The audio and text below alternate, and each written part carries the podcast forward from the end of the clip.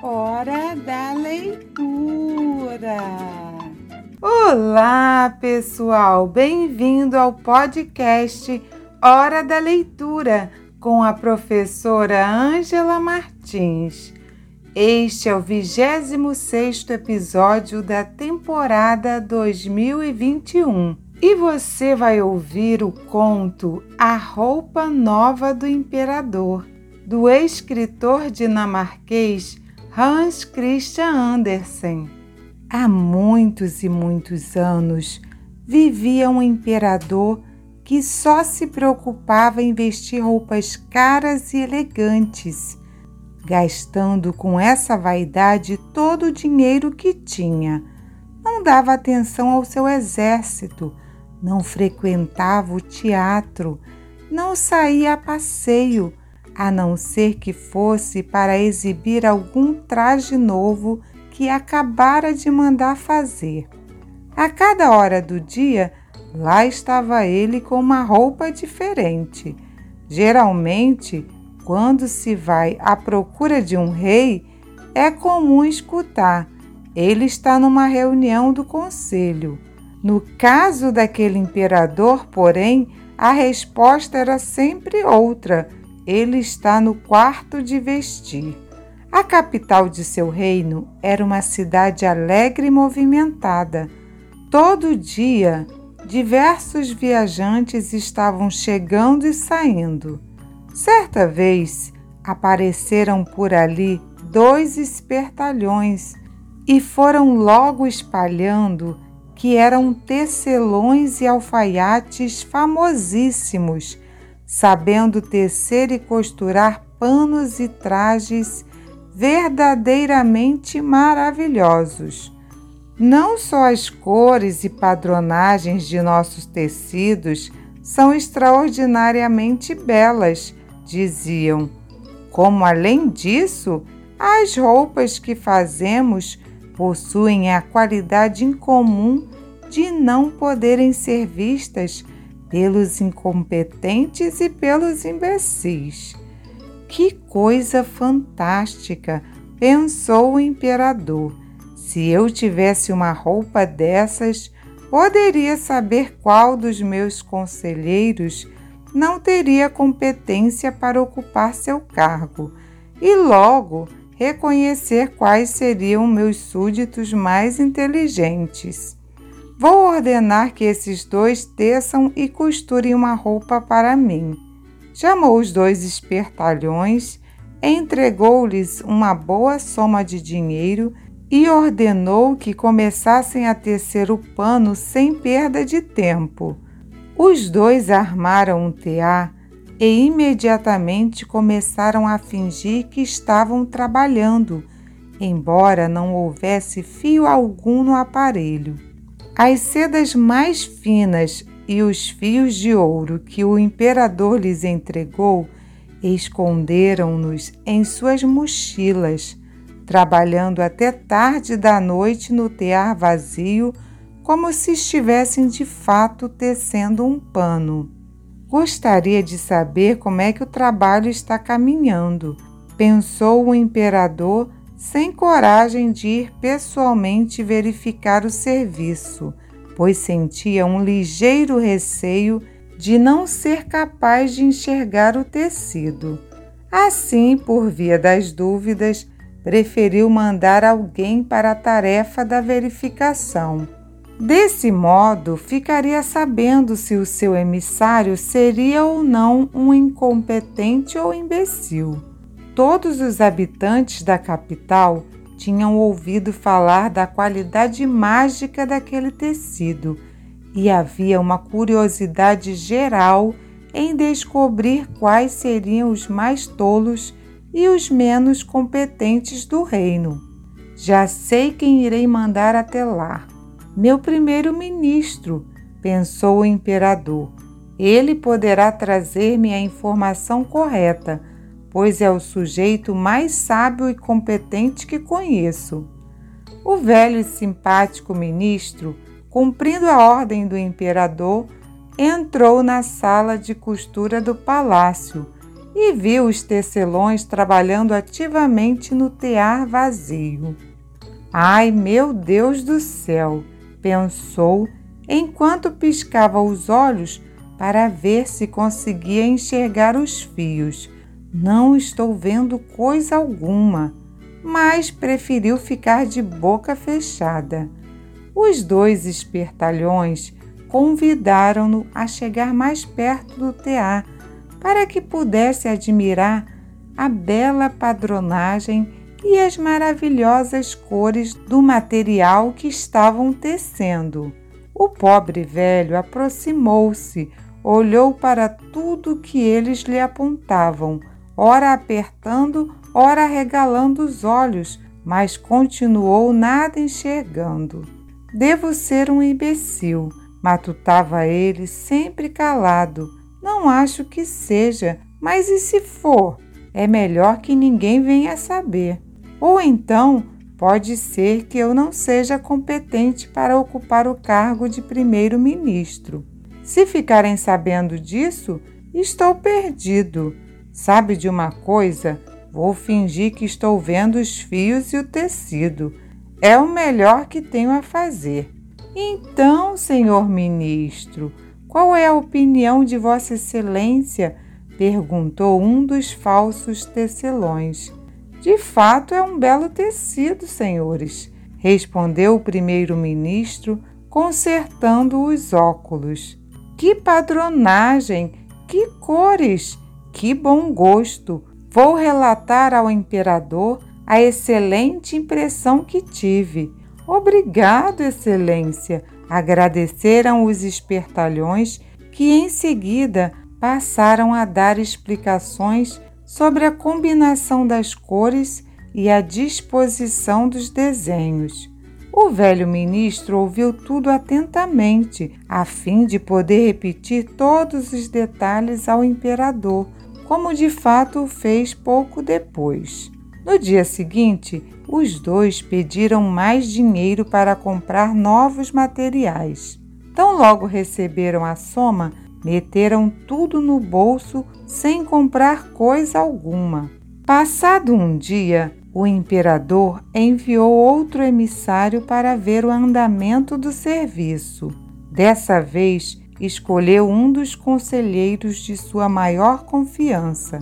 Este também, do mesmo modo que o primeiro-ministro, ficou olhando longamente para o tear vazio.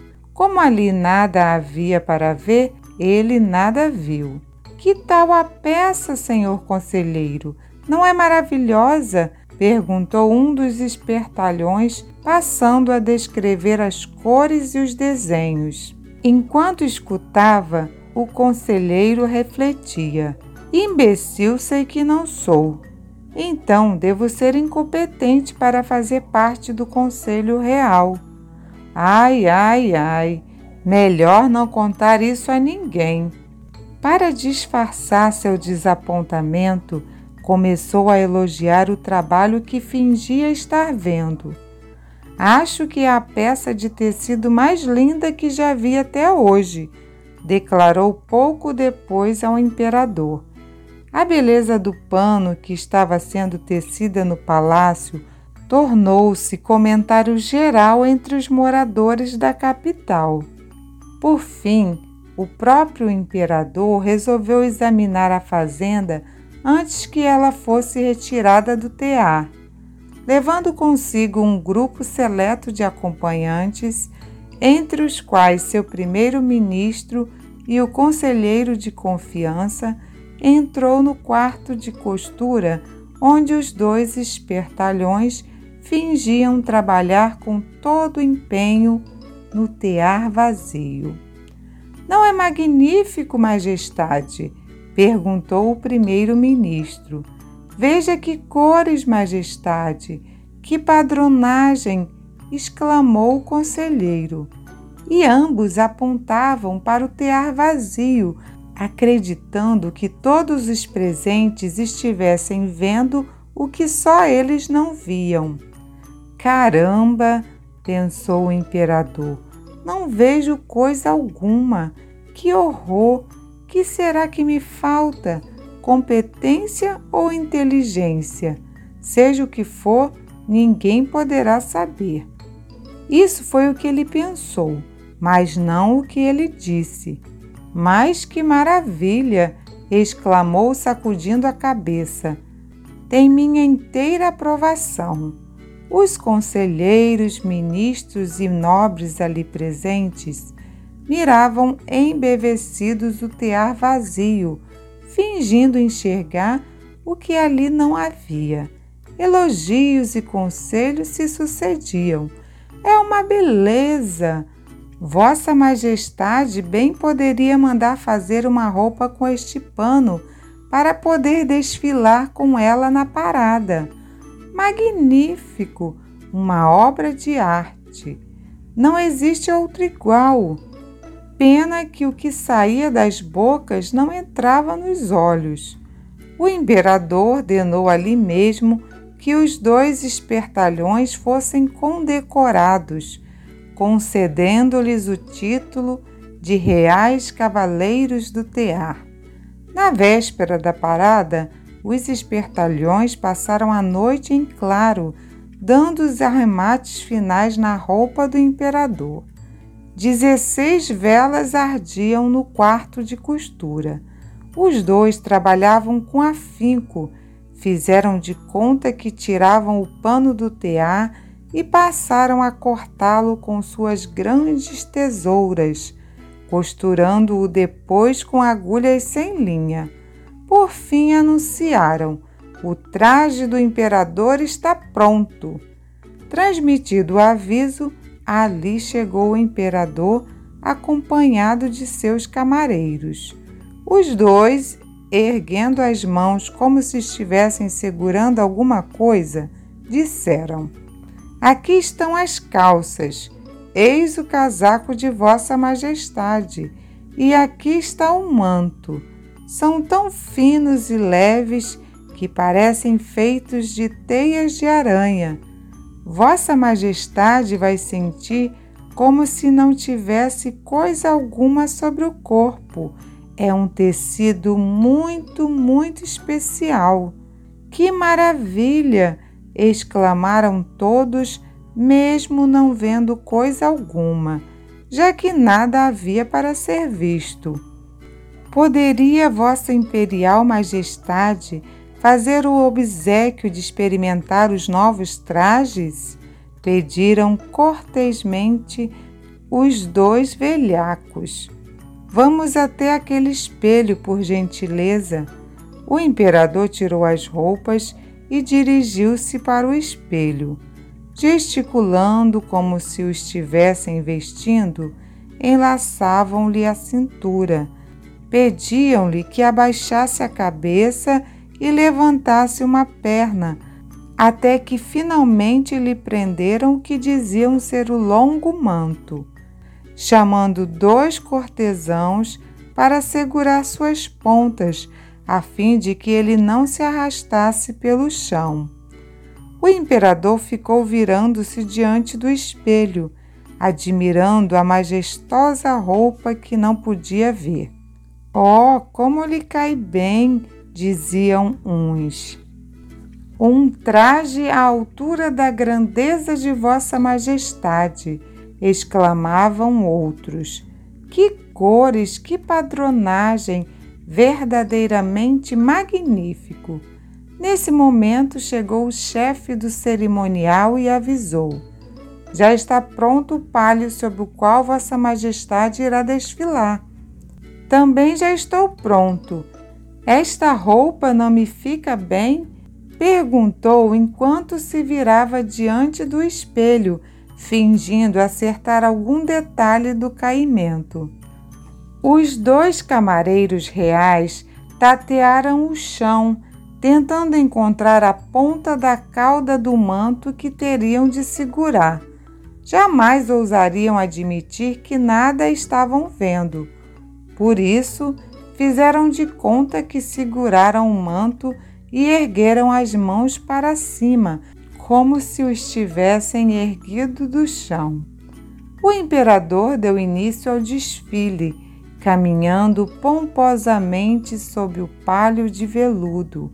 O povo, postado nas ruas e nas janelas das casas, teciam os mais elogios à beleza de seus trajes.